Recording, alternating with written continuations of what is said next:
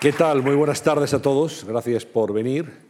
No ha empezado a hablar todavía nuestro invitado y ha recibido dos aplausos. Alfonso Guerra, muy buenas tardes. Esto no es habitual. Serán amigos.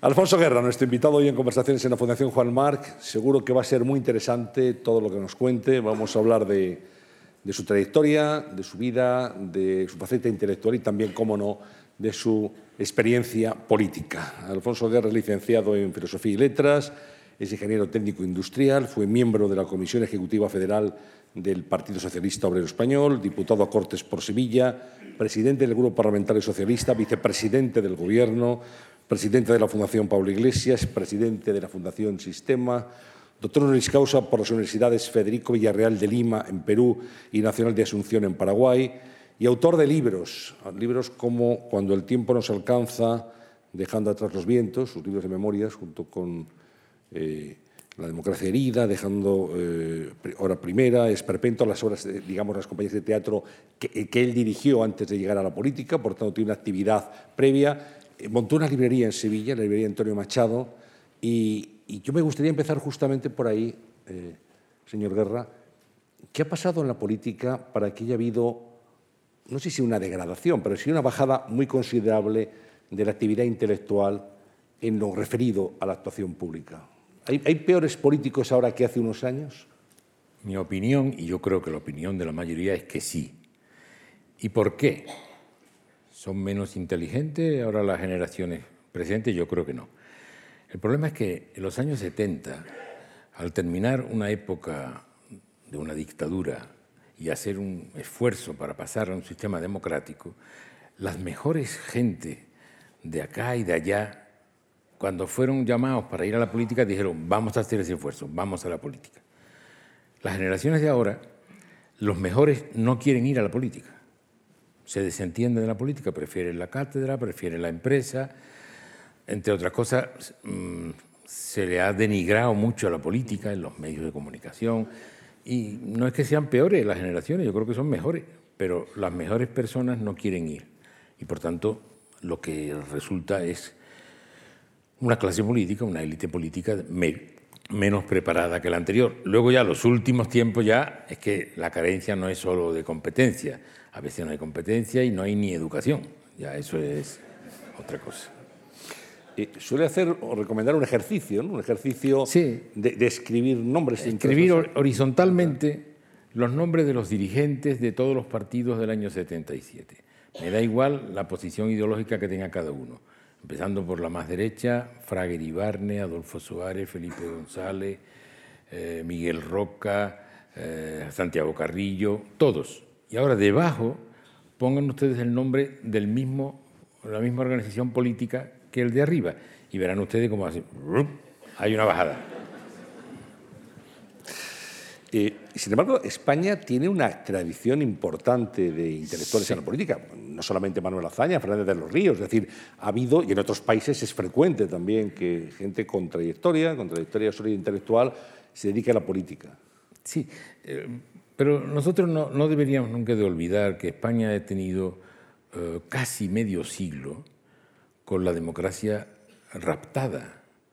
Entonces, eso tiene que tener efecto. Fíjense, cuando murió el general Franco, la gente de la oposición, que habíamos estado en la clandestinidad, estaba todo el mundo muy contento, ahora ya se va a poder hacer y tal y cual. Y yo les dije, bueno, pero pensad que la dictadura no se ha terminado de verdad, que la influencia de la dictadura tendrá en España, y dije una cifra, y se quedaron todos patibóricos. Le dije, va a haber una influencia durante 100 años, porque culturalmente lo que aquí se ha fraguado en una dictadura, eso va a durar mucho tiempo. Y yo creo que es verdad que todavía tenemos alguna rémora, lo que yo llamo el síndrome del franquismo. Hay gente que actúa más en función de Franco que en función de lo que pasa hoy. Y usted no está, está jubilado, pero digamos que de una manera oficial, porque oficiosamente no para. Bueno, sí, esto de la jubilación depende para quién. Eh, resulta que yo ahora viajo más que antes, doy más conferencias que antes. Claro, como no tengo los tres días que estaba en el Parlamento, pues ahora dice todo el mundo, ahora que tiene más tiempo, y ahora que tiene más tiempo estoy todo el día haciendo gira por ahí, pontificando y predicando la buena nueva. ¿no? ¿Echa de menos el Parlamento, Alfonso? No. No. No, no. Me lo han preguntado alguna vez y no lo echo de menos. Sin embargo, el otro día me di cuenta, mirando un escaparate de una librería, que sí tengo nostalgia de la librería. Sí, de, Antonio Machado. De la época de librero, sí. Eso tengo una fuerte nostalgia. ¿Cómo me coge un poco mayor ya. Para... ¿Cómo montó aquella librería? Que fue emblemática en Sevilla. Creo que era un sitio, además, donde se presentaban libros, era un lugar de, de, conversación, de cita, eh, de discusión. Pues la verdad, para contar las cosas, porque eh, en la vida contamos muchas cosas con eh, caracteres épicos, heroicos, después las cosas son más pedestres. ¿Por qué me metí en el lío, otro y yo, nos metimos en el lío de montar una librería? Pues porque queríamos leer muchos libros y no teníamos dinero para comprar los libros. Y claro, a la librería llegan las novedades, se las leía uno y las devolvía. Ese fue el origen. Claro, una vez hecho, aquello se convirtió en una especie de, de ámbito intelectual contra la dictadura. Claro, nos costó. Tuvimos 24 atentados de la extrema derecha. Pero bueno, más o menos eh, sobrevivíamos. Y eh, efectivamente nosotros organizamos presentaciones, eh, conciertos musicales, incluso organizamos unas sesiones de cine, el cine prohibido, la dábamos en, El Faro, en Portugal. También ahí nos cogió la policía y no, no lo quitó. ¿no? Pero bueno, fue una actividad. Y el momento en que llegas por la mañana y aparece algún señor que no conoces y te pregunta algo de literatura y terminas hablando de Lorca y de Machado y de Casona y, empiezas a hablar con una persona desconocida sobre todas esas cosas, es de un engrandecimiento personal tan inmenso y es gratis. No te cobra nadie nada por eso. ¿Qué libros tiene ahora mismo en la, en la mesita de noche? Pues mire, ¿Qué está leyendo? Leí en noviembre un libro que apareció en Francia en francés y este año en marzo ha salido en castellano. Lo leí en noviembre y ahora lo he vuelto a leer hace días que realmente lo recomiendo.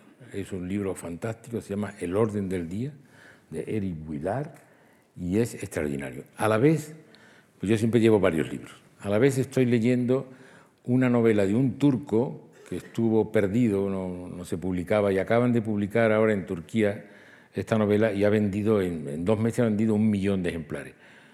Yo creo que viene presidida por demasiada ruido. Yo voy por la mitad y no me parece tanto. Y luego estoy eh, leyendo varios libros, consultando sobre todo varios libros, porque estoy preparando una conferencia para el día 21 en Sevilla que le he titulado ¿Qué es España? Entonces estoy viendo todas las grandes personalidades universales que han dicho de nosotros, que han dicho de España, partiendo desde Aristóteles, Aristóteles, Estrabón, Plinio, Pompeyo Trogo, hasta los actuales. Y estoy picoteando en muchos libros, en 15 o 20 libros cuando estaba ejerciendo la política de una manera muy activa como vicepresidente del gobierno, ¿también sacaba tiempo para leer o, es, es, incompatible el ejercicio del poder con la lectura? Para mí no. lo era, porque la noche es larga y los teléfonos no funcionan. Nadie llama. Entonces, Afortunadamente. Claro, claro. Entonces yo aprovechaba la noche. Yo desde pequeño he tenido mucho control del sueño. Yo puedo dormir, bueno, ocho horas iba a decir, ocho horas nunca. Puedo dormir seis o una o ninguna. Yo me controlo muy bien ¿eh? el sueño. Entonces yo la noche eh, la dedicaba a leer y he leído mucho. Ahora leo quizás un poco más. Hablamos de, del teatro, eh, de las compañías que usted dirigió de muy joven, Hora Primera y, Esperpento. Montó, llegó a montar una Antígona con, con, la colaboración de una banda, de un grupo de, rock sureño, Smash, Smash donde, estaba, donde estaba Gualberto García. Gualberto y, Julio, Julio Matito. Y, Julio Matito. Ah. Y luego Manuel Molina se incorporó también a ese grupo eh. en el tiempo. Bueno, nosotros hicimos una experiencia teatral que yo creo que tuvo alguna mm, trascendencia en España, porque inventamos mucho cosas que hoy se ve normalmente en un espectáculo de teatro. Eh, nunca en España se había hecho un espectáculo con proyecciones al compás que, que se veía la la representación. Nunca se había puesto una banda de música en el escenario tocando continuamente, casi siempre, ¿no? Cuando había que parar era una gente muy rara y me tenía que meter debajo del escenario y tirarle de las piernas a, Matito que ya, ya hay que parar, hay que parar. Y inventamos mucho, creamos bastante. Y yo creo que eso dio bastante resultado. Afectó a muchos grupos teatrales en España, a muchos. Yo siempre he tenido la impresión, seguramente lo comparten algunos de nuestros espectadores, de que usted ha tenido siempre un dominio muy personal y muy fuera de lo normal de la escena. Cuando... Usted lo que está diciendo es que yo hacía teatro No, cuando sí, hacía política. sí, sí, Eso es lo que está diciendo. Que- que y en utilizaba- parte lleva razón. No, le, le voy a decir, se lo voy a decir de otra manera, que utilizaba la técnica del teatro para los mítines, los Sí. silencios, Sí. los crescendos. Sí, es verdad. donde- es verdad, sí. Sí, es verdad, Es sí. verdad. sí. Era, yo, de muy joven, yo creé un par de cineclub. Y yo cada tarde, bueno, cada tarde, una vez a la semana, los sábados, yo presentaba una película y luego discutía con el público. Eso me dio una soltura que cuando en el 77 empiezan los primeros mítines, no había quien me cogiera a mí. Iban todos nerviosos y yo no tenía nervio ninguno. Por eso, por esa práctica. Entonces, yo había hecho teatro y yo sé bien que el, el- gesto a veces es más fuerte que la palabra, que la pausa, la mirada, donde diriges la mirada, todo eso funciona. Y yo fui el primero que salía a escena sin el, sin el sitio donde se agarra la gente. Y, El atril. El atril para que no, a ver si me caigo. Yo salí, entonces, mm, yo quise además que los mítines que yo hacía que pusieran una pasarela para poder hablar con la gente y tal, y a eso ya nos atrevieron. Dije, no, no, no, no, a eso no nos atrevemos. Pero en fin, un poco de la técnica teatral, sí, porque en realidad toda actividad pública tiene un poco de escenificación.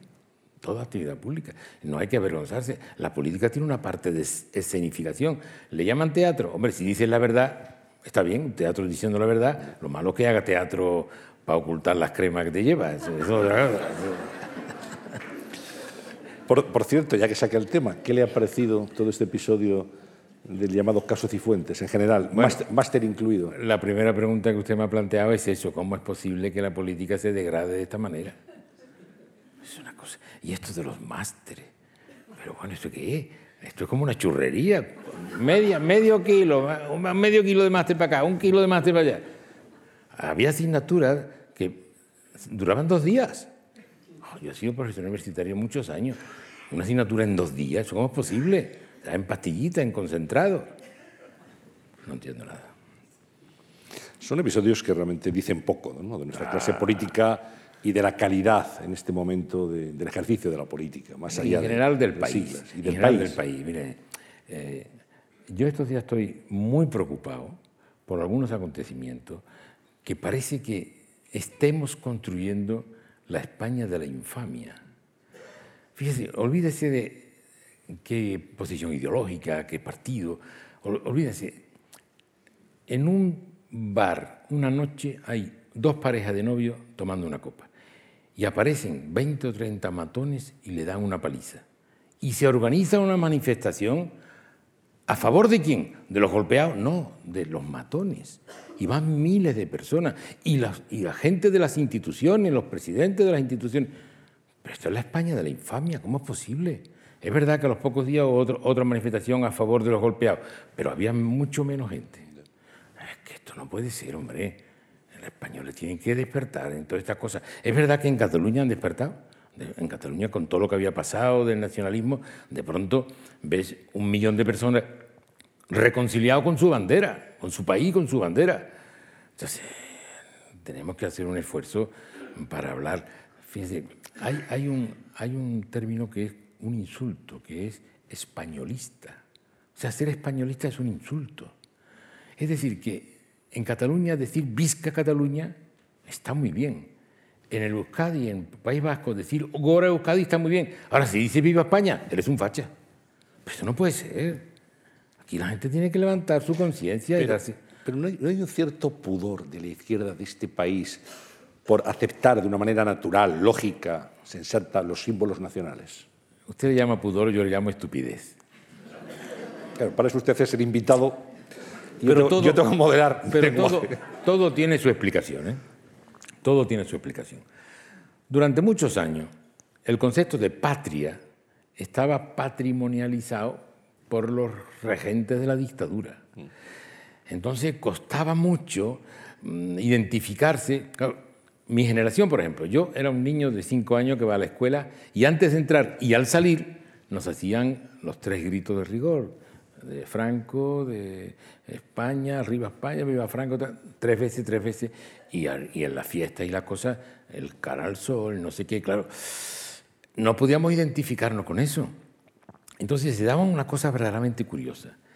Ellos decían que eran los únicos patriotas, la oposición era antipatriota, y los del exilio antipatriotas. Los del exilio sí sentían a España, sí vivían muy pendientes de España y amaban a España. Es una, contradicción muy grande. Entonces, eso que yo comprendo entonces, han pasado 80 años, ya no pueden tener el síndrome del franquismo. Ya hay que saber que este es mi país, que es un gran país, que hay que ayudar a que sea más grande. Y esto de decir, no, yo no digo España, yo digo el Estado español. Es decir, nuestro país en lugar de decir España. Pero ¿qué pasa? Hay, hay poemas que yo he visto recitar y cantar a gente de izquierda. Bueno, a mí esta gente no me parecen de izquierda, la verdad. Que decían España, España, España, y ellos decían Estado español, Estado español, Estado español. Pero qué tonto. ¿Cómo se da cuenta que las cosas no son así? Mire, hay que ser consecuente y además de consecuente hay que, hay que tener sentido común. Y en la política el sentido común no está muy repartido. ¿no? Es cierto. Y hay mucho complejo. Mucho complejo. Complejo de inferioridad, sí. Cuanto menos sabes, más se exige. Y déjeme que le diga una cosa. Eh, ¿Usted se reconoce en este momento en el actual Partido Socialista Obrero Español? Bueno, este es un partido diferente a aquel en el que yo eh, era un dirigente. Es diferente yo soy respetuoso, cada generación tiene el derecho de orientar como quiera aquello en lo que está llevando, en este caso un partido. Pero añado, yo también tengo el derecho de criticar lo que crea que no está bien. Yo creo que este es otro partido que está más en cuestiones que no es que no sean importantes, pero no son las más importantes. Es decir, les voy a poner un, les voy a poner un ejemplo para que, mm, hacerme entender con claridad. En una legislatura del presidente Rodríguez Zapatero se aprobaron dos eh, leyes, las dos muy importantes, pero una tiene más importancia que otra en lo que voy a decir. Fue la ley de la dependencia. Ese derecho no existía en España. Entonces se crea un derecho para aquellos que no tengan capacidad de vivir independientemente tengan un apoyo. Esto me parece a mí que es algo histórico de una importancia tremenda. Y luego se apoya otra ley, que también tiene una importancia histórica muy buena, muy grande, que es que pueda haber matrimonios homosexuales. Pero, ¿qué hicieron entonces en el Partido Socialista? Tocar todos los tambores con la ley del matrimonio homosexual y no tocar tambores con la ley de la dependencia. Oiga, al revés. Hombre, las dos hay que hacerlas. Pero hay que saber que cuando se hacen cambios en política, yo eso lo aprendí muy claramente, a veces me hacían caso, a veces no, cuando se hace un cambio que afecta a la conciencia de un número importante de personas, cuanto más queditos lo hagas, mejor. ¿Por qué? Porque si lo haces armando jaleo, cuando gane el otro, te lo va a cambiar. Por tanto, si lo haces, sin embargo, de una manera calladita, el otro lo va a asumir. Yo recuerdo la ley del aborto. Se hizo muy poco ruido desde los que hicieron la ley del aborto. Entonces lo asumieron completamente, el, divorcio lo asumieron completamente. Haces una cosa armando mucho ruido, cuando gane lo cambio. Hay que ser inteligente. Porque, perdóneme, voy voy a añadir algo, porque la izquierda ha estado siempre en una discusión tremenda. Y es, ¿qué es lo importante? ¿Las reformas o la revolución? ¿Reforma o revolución? Y yo llegué hace tiempo a la conclusión de que no es un dilema, reforma o revolución. Es reforma y revolución. ¿Qué quiere decir?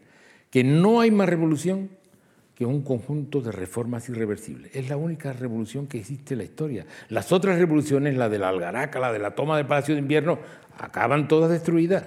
Entonces, para revolucionar un país hay que hacer reformas irreversibles. Y para que sean irreversibles, cuanto menos le meta el dedo en el ojo a, a los que se sientan perjudicados, mejor. En política, como cualquier actividad de la vida, señor Guerra, la experiencia suele ser un grado. Sin embargo, tampoco se tiene muy en cuenta no. la experiencia, en, en, general, en todos los partidos. Es decir... No, los partidos y en todo lo demás. Bueno, pero vamos a hablar de la política. Sí.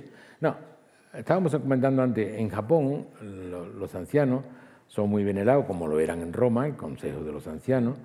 Eh, en la sociedad moderna, no. Y la responsabilidad está bastante repartida, no solo entre los más jóvenes que pueden despreciar la experiencia de los mayores. También los mayores han hecho cosas en contra de esta idea, y es que han imitado a los jóvenes.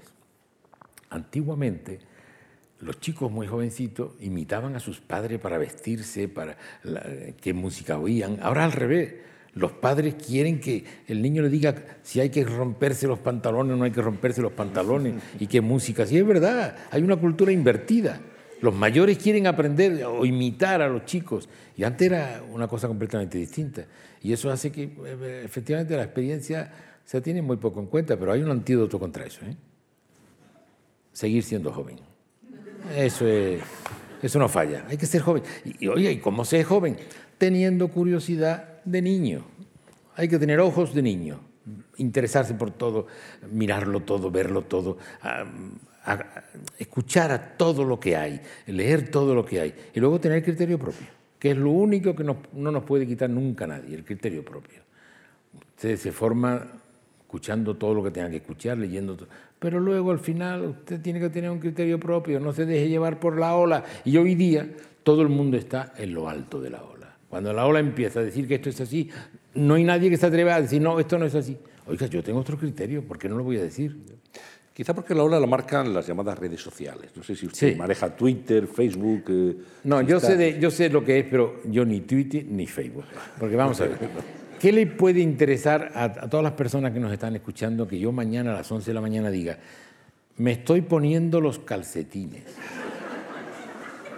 El otro llega y dice, estoy aquí con mi amigo tomando una cerveza y un huevo frito. Bueno, ¿y a mí qué me importa? ¿Qué interés tengo yo en saber eso? Es que la gente se ha vuelto loca. Las redes sociales están muy bien, o sea, la, tecnología para comunicarse y tal, pero para contar las chorradas que hace cada uno, eso te interesará a ti, a, aquel que está a tu lado, pero los demás, a mí no. Yo de eso de Twitter y tal no quiero saber nada. No, no, no. A mí me dicen, tú con la frase que tú dices, tú en Twitter, bueno, arrasaría. No, no, no. no. Yo no, voy a contar las tonterías de, mi vida. Ya, ya es bastante que la aguante yo para que la tenga que aguantar la gente. Pero, fíjese, señor Guerra, que las redes sociales sí condicionan a veces las, decisiones del gobierno. ¿eh? Mucho porque se dejan condicionar. El gobierno y los no gobiernos. Porque se dejan condicionar, porque se, se aturrullan, se ponen a temblar. Ay, pero, ¿qué han dicho aquí? Y con las redes sociales a veces dice, arrasan las redes sociales, no sé qué. 40. 40. Yo oigo mucho en la radio que dicen, en los programas de radio dicen, las redes están que hierven, están todos. Oiga, ¿cuántos? 32. Venga, hombre, venga ya, tío.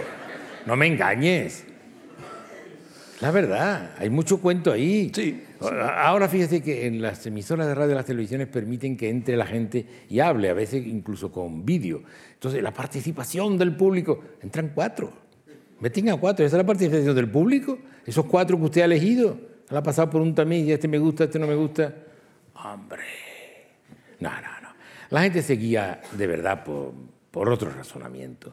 Y la palabra es muy importante, lo que se diga, que se diga además de manera que el que te oye sepa que tú te lo crees, que es el mal más claro de adivinar en un político. Cuando está hablando dice, pero es que no se cree lo que está diciendo. Se nota inmediatamente, se desnuda. Y que te vean que crees lo que dice, ese es el éxito. Hablar claro. Yo recuerdo cuando en los, mítines del Partido Socialista había, un, grito clásico entre la gente que decía, Alfonso, dales caña. Esto no sonaba, usted lo oía desde arriba. No, no que, que me lo ha recomendado el médico que, que se van a poner malito. No, mire, eh, yo sé que mis mítines han gustado a mucha gente. Hay uno al que no le gusto, que soy yo. A mí no me gustan los mítines.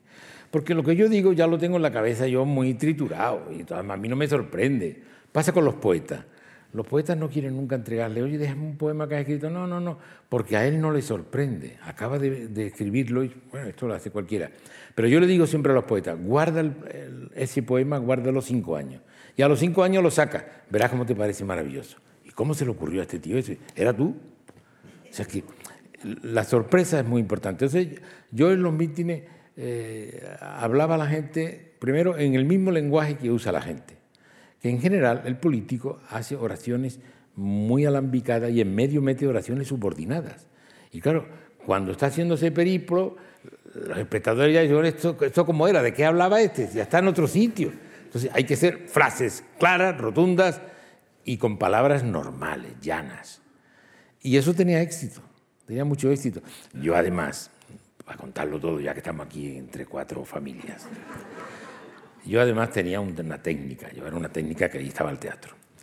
Mis mítines eran una mezcla de ese programa que había de, contar chistes y tal. De, ¿Del Club de la Comedia? Del Club de la Comedia y de un laboratorio, porque yo les gastaba unas bromas que la gente se ponía loca de risa, y cuando estaban blandos le metía una inyección ideológica total, hasta el fondo. Y cogían la cosa, la cogían con un énfasis que, funcionaba, salían de allí con un motor en la espalda, vamos, las cosas que yo le había contado, porque había inyección ideológica, pero preparando al enfermo. Técnica de teatro otra vez. Hablaba de, los poetas. No quiero que se nos pase este tipo de conversación sin hablar de la poesía, que sé que es importante en su vida. Eh, mm. Sigue leyendo poesía, se ha inspirado en poetas. Y escribiendo. Y escribiendo poesía también. no sé si son conocidas sus poesías. Algunas se han publicado en revistas, pero, muy yo pocas. Ya no quiero publicar, me dan la lata. hombre, vamos a publicar un librito y tal. Me dan la lata porque ahora, si yo escribo un libro de poesía, lo publico. Ahora todo el mundo va a mirar con qué lupa. No con la lupa del poeta, con la lupa del político. A ver, político, que. No me interesa. ¿A quién está dedicada esta poesía? ¿Qué quiere decir? Claro, sí, sí. Esta es otra, que la gente mm, encuentra ah, razonamientos eh, donde no lo hay. Y mire, una vez, hace muchos años, yo tenía una entrevista con tres personas y de pronto se pusieron en pie y se fueron. Yo digo, ¿qué les habré dicho? Están enfadados, yo no he cortado la conversación. Y entonces llamé a mi secretario y le dije, oye, ¿estos tienen algún problema? ¿Se han ido? Y me dice mi secretario, ¿tú te has quitado las gafas? Digo, no lo sé. Dice, es que la gente cree que cuando quita las gafas que se tienen que ir. Es increíble. Me dieron, de pronto me dieron un arma. Cuando tenía un pesado me quitaba las gafas y fuera. Bueno, había otros gestos que también ponían nerviosos, por ejemplo, al que fue presidente del gobierno, lo hablaremos de él, Adolfo Suárez, ¿no? Sí, sí, sí. Adolfo le ponía muy nervioso y a todos los de ustedes, según me decía Adolfo, cuando yo hacía así en la tribuna, hacía así y si se pone nervioso, digo, a partir de ahora todos los días, ¿eh? Son los gestos. Bueno, eh, quería hablar de una conferencia que va a dar usted en todos los días. Sí. ¿Qué es España? Es que me parece un título no solamente sugerente, sino muy necesario en este momento, plantearnos qué es España y qué está pasando en España.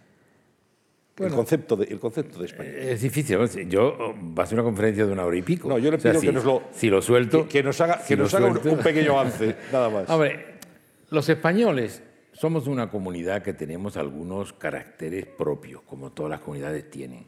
No es que eso limite la capacidad de que haya otras personas que piensan de otra manera, pero fíjese que la, la primera referencia que se tiene de España en la política de Aristóteles es un pueblo guerrero. Atención. Después, eh, en el siglo I, eso fue mm, antes de Cristo, en el siglo I después de Cristo, hay otro historiador que se llama Pompeyo Trogo que dice, los españoles prefieren la guerra al descanso y cuando no encuentran enemigo extraño, lo buscan en casa que dicho el siglo I tiene, tiene vista el tío, ¿eh? Y no pasó por el País Vasco ni por Cataluña. Entonces ahí se va conformando. Ah, luego hay otro muy bueno también, eh, Estrabón, un geógrafo importante, que dice, los españoles, decían los íberos, todavía no teníamos el nombre de españoles, los íberos, los españoles, viven en pequeñas comunidades porque son demasiado orgullosos para vivir en grandes comunidades. Otra cosa vista, vista en la época de, un siglo antes ¿eh? de, Cristo. Son caracteres que van marcando. Entonces el español se ha constituido a sí mismo como un elemento autodestructivo. Tiene un poco de satisfacción de ver que las cosas no van bien. Vamos, en España se acuerda ponerle un monumento a alguien, una estatua. Y se le está poniendo ahí, están poniendo la estatua, y más de uno lleva aquí el pico para cuando esté puesta, a ver si la quitamos como podamos. O sea, lo mismo que la pongo, lo quito. Pero es muy, muy, avanzado eso. Y eso ha dado mm, consecuencias tremendas. Por ejemplo, todos los imperios tienen gente que son detractores del imperio y que crean una leyenda negra, lo ponen todo peor. Todos los imperios han ocurrido, el imperio romano, ahora es Estados Unidos, fue España en el 16 y 17. ¿Cuál es la diferencia con nosotros de la leyenda negra? Que los españoles la compramos, la hicimos nuestra. Somos los que más hablamos de la leyenda negra, más que, los, más que lo que la inventaron. Lo cual es una cosa un poco absurda, ¿no? Hay que defenderse un poco. Me gustaría su reflexión sobre Cataluña, que es uno de los grandes problemas que en este momento tiene planteados España. La mm. desafección, lo que ha ocurrido, lo que está pasando en este momento en Cataluña. Bueno. Y su experiencia cuando estaba en el gobierno con Cataluña y con sus dirigentes. Bueno, esto no es nuevo. Cataluña intentó la independencia en 1641, en 1931, 1934 y 2017, ahora. No es nuevo. ¿Y esto por qué? Pues el nacionalismo como concepto surge en Cataluña y en el País Vasco en el siglo XIX, alrededor del 98, alrededor del desastre de las colonias, cuando el Estado está debilitado, entonces ellos quieren apropiarse de la conducción en, absoluto control, independiente, tanto en un lado como en el otro. Encuentran una ocasión en Cataluña en el 31 con la mm, proclamación de la República dice, ah, esto ha cambiado de monarquía a república, nosotros hacemos la catalana. Duró tres días. Fueron tres ministros, encabezados por Fernando del Río, y le dije, oye, mira, esto no, no puede ser.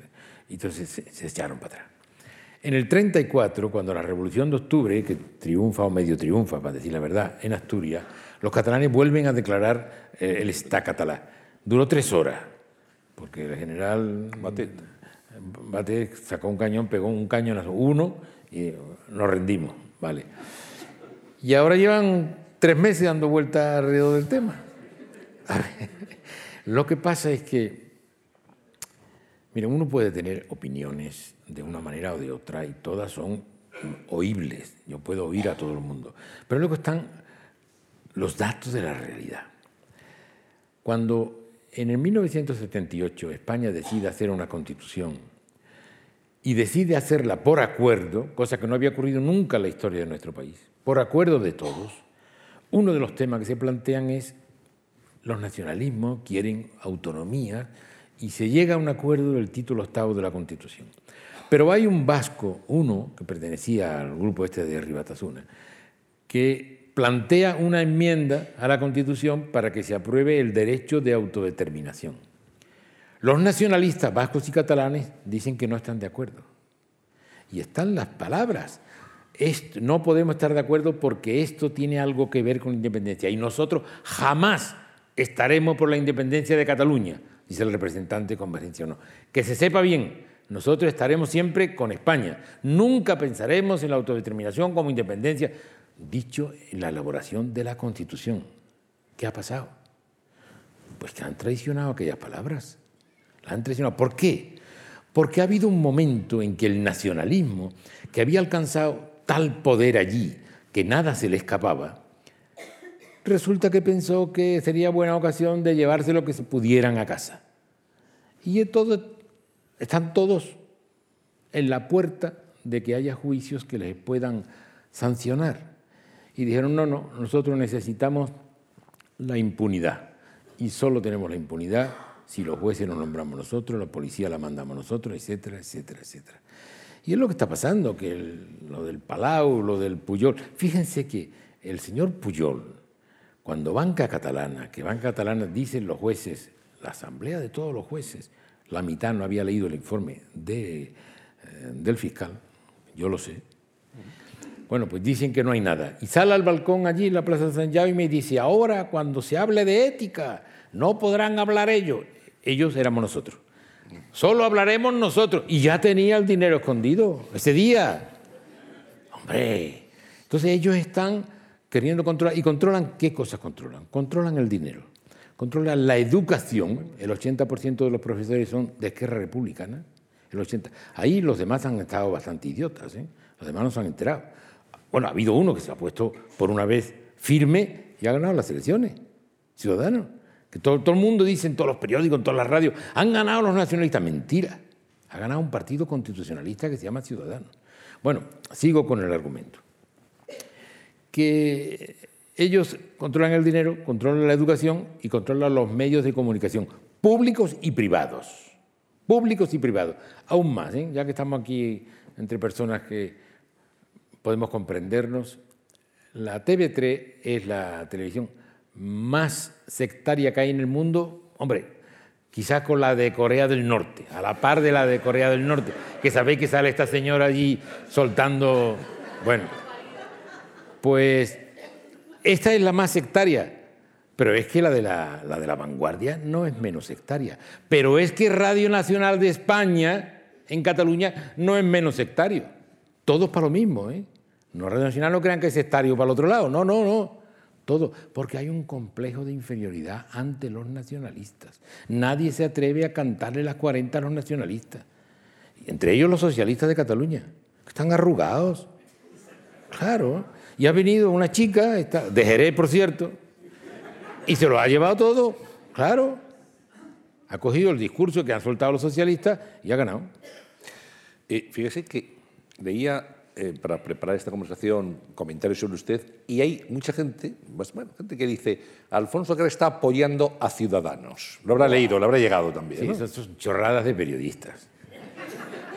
Mire, exactamente cómo fue. Un periodista me pregunta, eh, ¿usted cree que las encuestas que están apareciendo eh, son reales? Digo, hombre, yo no conozco la encuesta, las tripas no la conozco, pero hay varias que están dándole.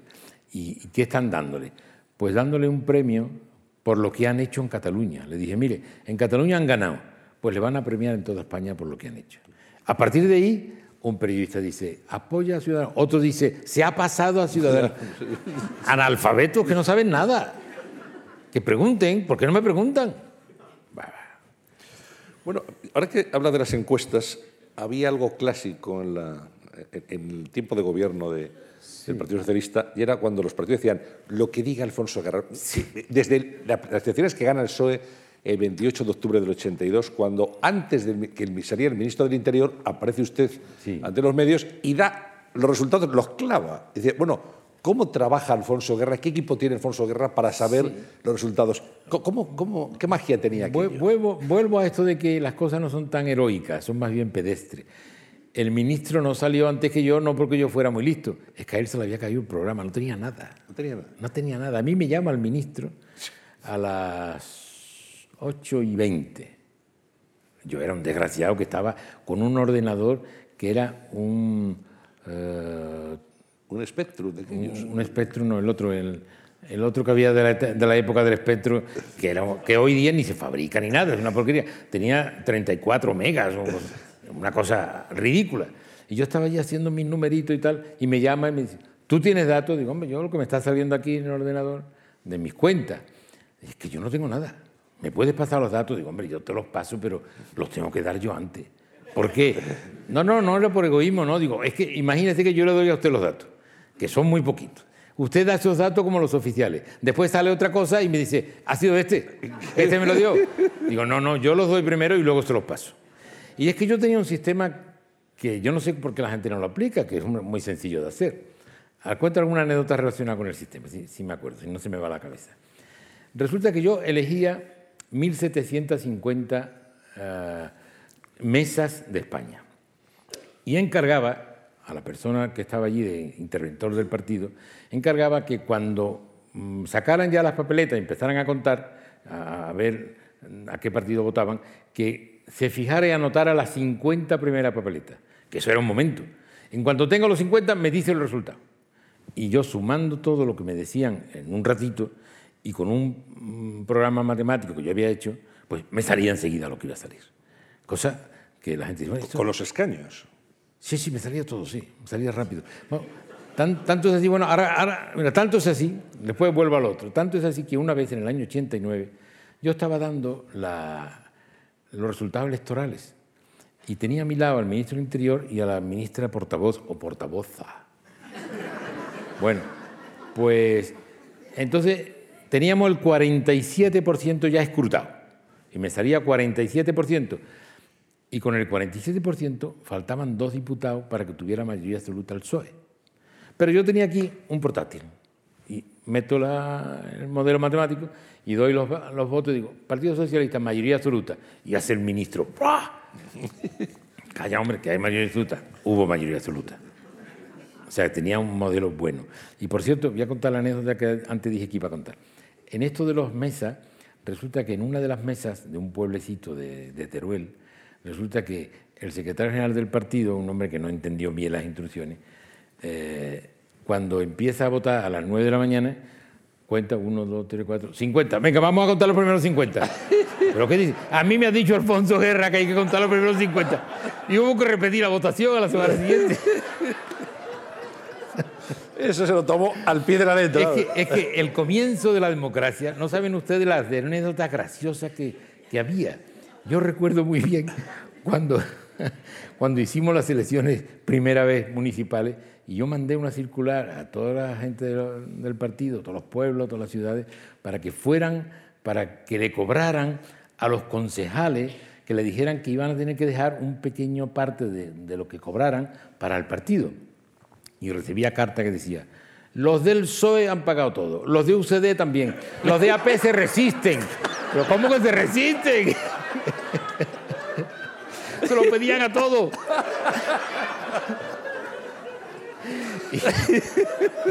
un, poco antes, un poco antes mando yo una circular diciendo tenéis que nombrar un secretario municipal. En el partido, claro. Y, algunos iban al ayuntamiento y le decían al alcalde, nombrado por Franco, decía, oiga, que yo quiero el secretario municipal. Una cosa tremenda. Muy bueno. Era muy divertido, era muy divertido. Bueno, aquello, fíjese, la transición política que duró, ¿eh? La transición, la transición duró desde, a mi juicio, desde que le entra la flebitia a Franco, 14 de julio de 1974, hasta el octubre del 82 con el triunfo del PSOE. Eso creo yo. Esa es la transición. Eh, ¿Qué siente, usted que la vivió de una manera muy directa, qué siente cuando escucha críticas a veces despiadadas y a veces, desde luego, con muy poco conocimiento de causa de lo que mm. fueron aquellos años? Una componenda, aquello fue un enjuague. los seres humanos tienden a la autoexculpación a exonerarse de sus culpas. Entonces, cuando hay un momento en que las cosas se tuercen, lo normal es que los seres humanos digan, no, la culpa la tuvo el que hizo antes, el que preparó esto. Nosotros no. O sea, una España que está ahora en, un aspecto de fragmentación que quieren alguna independencia, tal. Una España en la que los salarios han bajado escandalosamente. Una España en la que el paro mm, ya no se puede atender a las cifras de paro que dan, es mentira. Todo es mentira. Cuando cada, cada mes sale un ministro o el presidente del gobierno y dice, este mes hemos hecho un millón de contratos. Oye, si había hecho un millón de contratos, en tres meses hemos acabado el tema, ¿no? ¿Qué va? No es mentira. Es un millón de contratos de dos horas. Es decir, tres mil contratos. todo, todo así. Con esta situación dice, no, la culpa la tienen los del 78. Hombre, no. Cada uno que cargue con su responsabilidad. Yo creo que decir que aquello fue modélico no tiene sentido, pero decir que por primera vez en la historia se hizo algo importantísimo, que es renunciar a parte de lo que tú quieres para que todo el mundo pueda vivir en paz. Eso es un sacrificio enorme y lo hizo todo el mundo, porque el consenso se explica en los libros de muchas maneras, pero no hagan caso, el consenso es la lista de renuncia que tuvimos que hacer todos. Todos. Si yo renuncio a una parte, tú una parte, tú una parte, podemos vivir todos juntos y sin problema. Y eso fue lo que se hizo. Y eso tiene un mérito, eso es una hazaña de la que sentirse muy orgulloso. Y para colmo, esa constitución que se hizo de esa manera ha dado los años, los mejores, los 30 mejores años de la historia del país. ¿A qué vienen estos? Usted sabe lo que pasa, que ahora en política todos quieren ser Adanes y Evas. Todo aparece con ello, todo es nuevo. A partir de que él llega es cuando empieza la historia de España, de él o ella. Y son Adanes. Y el adanismo es una enfermedad espantosa. Es una enfermedad muy mala porque lo destruye todo. ¿Y por qué destruye todo? Porque no tienen nada donde edificar. No tienen algo que ofrecer. ¿Le preocupan los populismos en, en política? Sí, los populismos fueron eh, el germen de los fascismos. Y Stefan Zweig, que es uno de los escritores que hay que leer, eh, decía, yo he visto nacer todos los regímenes totalitarios, los fascismos en Alemania y en Italia, el comunismo en la Unión Soviética y el peor de todo, el nacionalismo y el populismo, que envenena la flor de Europa. Y yo estoy con eso. Eso lo envenena todo. Y cuando se habla de nueva política en relación con la vieja política. ¿Pero dónde está la nueva? Vamos a ver. A mí me gusta ser siempre muy claro. ¿eh? Yo puedo decir una cosa que sea una tontería, pero no es diferente a la que pienso. Yo siempre digo lo que pienso, cosa que en política ni se practica ni está bien visto. Ni está bien visto. Puede ser letal. Vamos a ver. De verdad, de verdad, cada una de las personas que está en esta sala y en la otra sala, con la mano en el corazón, después de una campaña horrorosa contra el bipartidismo, ¿creen que este Parlamento es mejor que el que había antes? No es mejor. No se puede gobernar más fácilmente un país con el Parlamento que tenemos. No es verdad. Ah, el bipartidismo. ¿De qué hablan? No saben lo que hablan. El bipartidismo que dicen, había 13 partidos en la Cámara. ¿Cuántos hay ahora? 13 también.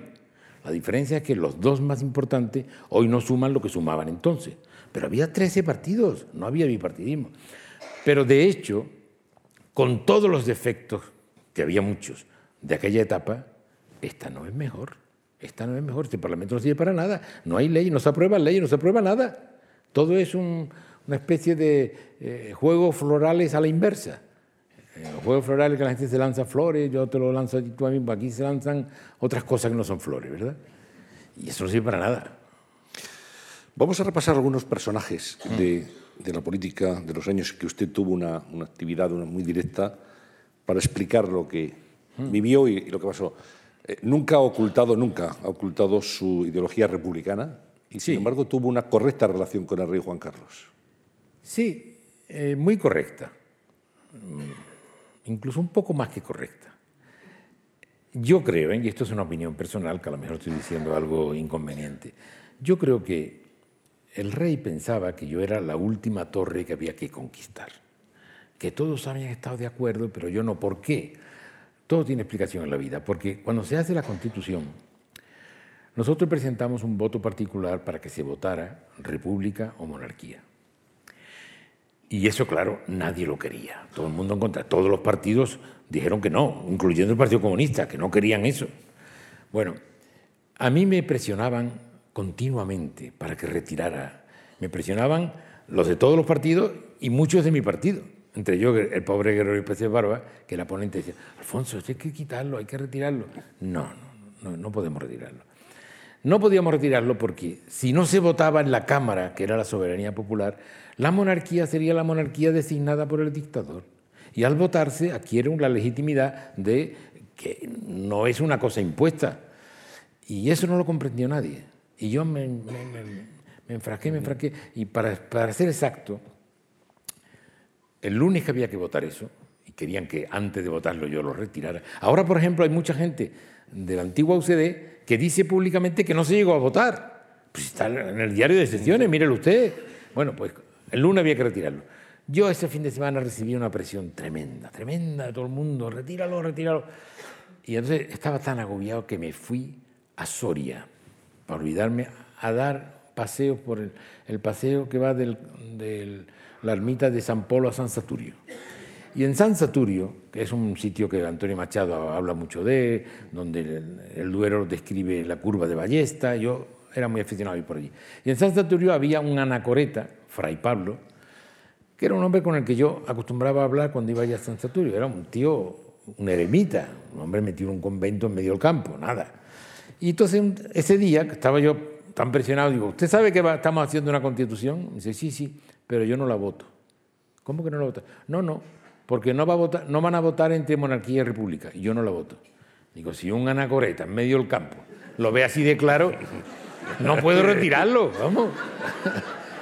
Sí, sí, Fray Pablo, sí, pobre hombre, después se, murió, se cayó de la torre. O sea, que mantuvo una, una relación cordial con, con el rey. Sí, sí, sí, sí, sí. Y con la reina. La reina ha dicho cosas de mí verdaderamente fastuosas, cosas que no, no se acostumbran a decir de, la, política, pero yo creo que me tiene un aprecio grande. Yo creo que en la vida uno tiene que ser leal, leal a las personas, leal a las instituciones, leal a las ideas. Yo siempre he sido muy leal a todo. Hoy día dice, ese es un leal, ese es un, fiel, a mí me parece algo hermosísimo ser leal, ser consecuente, ser coherente. A veces me dice la gente, bueno, y usted, me dicen que está usted muy joven para la que tiene. Y le digo siempre, sobre todo si es una mujer. Digo, ¿usted sabe por qué? Porque la coherencia es más vital, más fructífera que las cremas. Mucho más. Y que eso que se inyectan, que el voto y todo eso. Digo, mucho más. Si usted es coherente en la vida, aguanta mejor la vida. Y yo he sido siempre muy coherente. Y con los reyes lo he sido. Yo he sido. Eh, mire, eh, cuando el rey Juan Carlos presenta la abdicación, en el grupo parlamentario resulta que se ponen a decir que no podemos aceptarla. Digo, pero ¿cómo que no vamos a aceptar? ¿Eso qué sentido tiene? Entonces me llaman para que yo les hable al grupo, para ver si cambian de opinión y tal. Y yo oigo unas cosas allí insólitas. Me dice uno, es que imagínense que un rey este u otro se vuelve loco y presenta la abdicación. ¿Cómo la vamos a aceptar? Digo, pero corriendo, hijo, si se ha vuelto loco. ¿Pero qué me dice? Esa es la mentalidad de la gente. Entonces yo defendí que había que... Entonces esas cosas al rey no se le pasan, no se les pasa, ¿no? Otro personaje eh, capital en la transición política española fue Adolfo Suárez. Si preguntamos aquí a los asistentes de esta sala mm. y, de, la, otra? y los que se están viendo a través de, internet, por streaming, dirán, bueno, se llevaron fatal. Sin embargo, quiero decir... Se refiere a Adolfo Suárez y yo. Adolfo Suárez y usted, claro, sí, sí, se llevan fatal. Y sin embargo, el hijo de Adolfo Suárez, Adolfo Suárez Illana, cuenta, a quien quiere escucharle, que en los momentos más duros de la enfermedad de su padre, solo había tres personas que acudían a verle, que accedían a verle, por deseo de la familia. Y una de esas personas era Alfonso Guerrero usted. Es verdad. Yo tenía muy buena relación con Adolfo Suárez. A pesar de lo que la gente puede creer. No, yo en la tribuna le daba todo lo que podía, era mi obligación. Y a Bri Martorell igual, y era muy buen amigo. Pero yo tenía muy buena relación. Él era una persona desclasada, venía de nada, de ningún sitio, no era de ningún grupo, ni económico, ni, ni, ni ideológico. Él vino como vino solo y hizo una operación de transición que probablemente nadie lo podía haber hecho mejor que él, porque él era el secretario general del movimiento, eh, representaba el símbolo de lo que quería destruir, y nadie mejor para destruir un edificio que el que manda en el edificio, claro. Entonces nosotros nos, dábamos en la tribuna bastante, pero luego tenía muy buena relación porque es una, era una persona noble, una persona eh, capaz, una persona que tenía sus manías y sus cosas, pero yo me llevaba bien con él y esa amistad la mantuvimos durante todo el tiempo. Y cuando enferma, la familia, pues tratándose de una enfermedad como es esta, esta enfermedad tan maligna que hay hoy y tan extendida del Alzheimer, que se pierde la nebulosa la persona, pues la familia no permitía que la gente, desde luego de la política, nadie. Iba a verlo el rey, iba a verlo otra persona, que no, no quiero decir, y no era de la política y yo. Bueno, yo estaba muy agradecido que pudiera verlo, yo hablaba con él, él estaba efectivamente en una situación de, penumbra, pero cuando yo le hablaba de aquellos temas de entonces, se, excitaba. Sí, sí, en cuanto le hablaba, se ponía, no sé cuánto colegía, después se ponía a hablar y enseguida se cortaba, ¿no? La, la oración se cortaba. Y yo tengo, hombre, yo tengo un orgullo que su familia permitiera que yo le viera porque no veía nadie, más que el rey y yo y otro más que era relacionado con su vida espiritual. Y, en fin, yo tengo mucho aprecio a lo que hizo Adolfo. Las cosas que hacía mal yo se las criticaba y muy duramente. Pero lo que él hizo fue muy importante. En España estábamos acostumbrados en toda la historia de que cuando había etapas de libertad, la derecha se unía inmediatamente, tocaba la corneta para, para acabar con la libertad. Y Adolfo hizo lo contrario. Tocó la corneta para ayudar a traer la libertad. Y vino gente de acá y de allá, no era un partido, eran gente de empresas, de cátedras, de universidades, para hacer una operación de traer la democracia de nuevo a España. Y eso hay que agradecérselo, eso fue la UCD. Como no era un partido, pronto encalló. Y como siempre se ha dicho en los periódicos tal, que yo fui uno de los principales que me cargué a Adolfo y tal, eso es totalmente falso. Eh, la verdad es que a Adolfo lo, derriban los varones de su propio partido. Eso lo sé muy bien, porque lo hablé con él mil veces. Creo que un día incluso tomando un, un algo después de una charla, de una conferencia, usted, eh, eh, Adolfo le cuenta a usted que empieza a perder la memoria. Sí, yo tengo un poco de dolor de no haber atendido lo que me decía fue después de una presentación de un libro con motivo de los 25 años del reinado de Juan Carlos I. Entonces, en la Academia de la Historia se hizo un acto a la que fuimos todos los que habíamos dado conferencia, entre ellos Adolfo y yo. Entonces, al finalizar, fuimos a tomar algo y le dije, oye Adolfo, ¿cuándo vas a escribir tus memorias? Y me dijo una frase que yo no tomé en serio. Y ahora me duele no haberla tomado en serio. Me dijo, Alfonso, no puedo estoy perdiendo la memoria. Y yo le dije, mira, eres un coqueto, tú estás preparándola, me estás engañando, tal. Y no, no, no le, no le presté atención y estaba perdiendo la memoria. Vaya si la estaba perdiendo.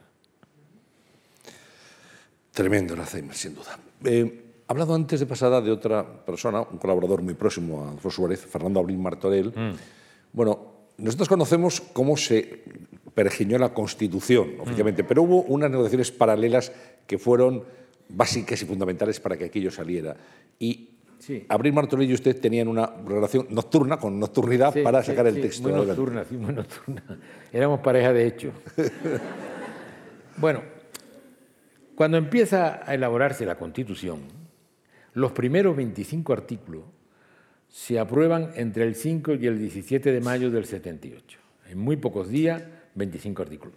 Todos se aprueban por dos votos más que los que no lo aprueban. Es decir, UCD y AP, lo que hoy es PP, UCD y AP votaba todo y el resto de la Cámara votaban contra. Entonces, el día 17 yo llamé por teléfono al vicepresidente del gobierno, que era Fernando Abril Martorell, y le dije, mira, Fernando, la historia del constitucionalismo español es un desastre. Hemos tenido constituciones muy progresistas que la mitad de la Cámara no aceptaba es decir, la mitad de España no aceptaba, y constituciones muy reaccionarias que la mitad de la Cámara no aceptaba, la mitad de España no aceptaba. Por una vez, hombre, vamos a hacer otra vez lo mismo. ¿Por qué por una vez no hacemos algo de acuerdo? Entonces él me dijo, bueno, déjamelo pensar y consultar. Consultar en Adolfo, claro. Entonces a los dos días me llamó y me dijo, el día 19 me llamó y me dijo, ¿te parece que vayamos a cenar? Sí, nos fuimos a cenar a un restaurante que hay ahí al lado del campo de fútbol de la castellana, que se llama José Luis, hay una plaquita allí que lo pone. Nos fuimos a cenar allí y dijimos tres cosas. ¿Vamos a hacer una constitución entre los dos grandes partidos? Sí. ¿Vamos a invitar a todos los partidos a que se unan a ese acuerdo general? Sí.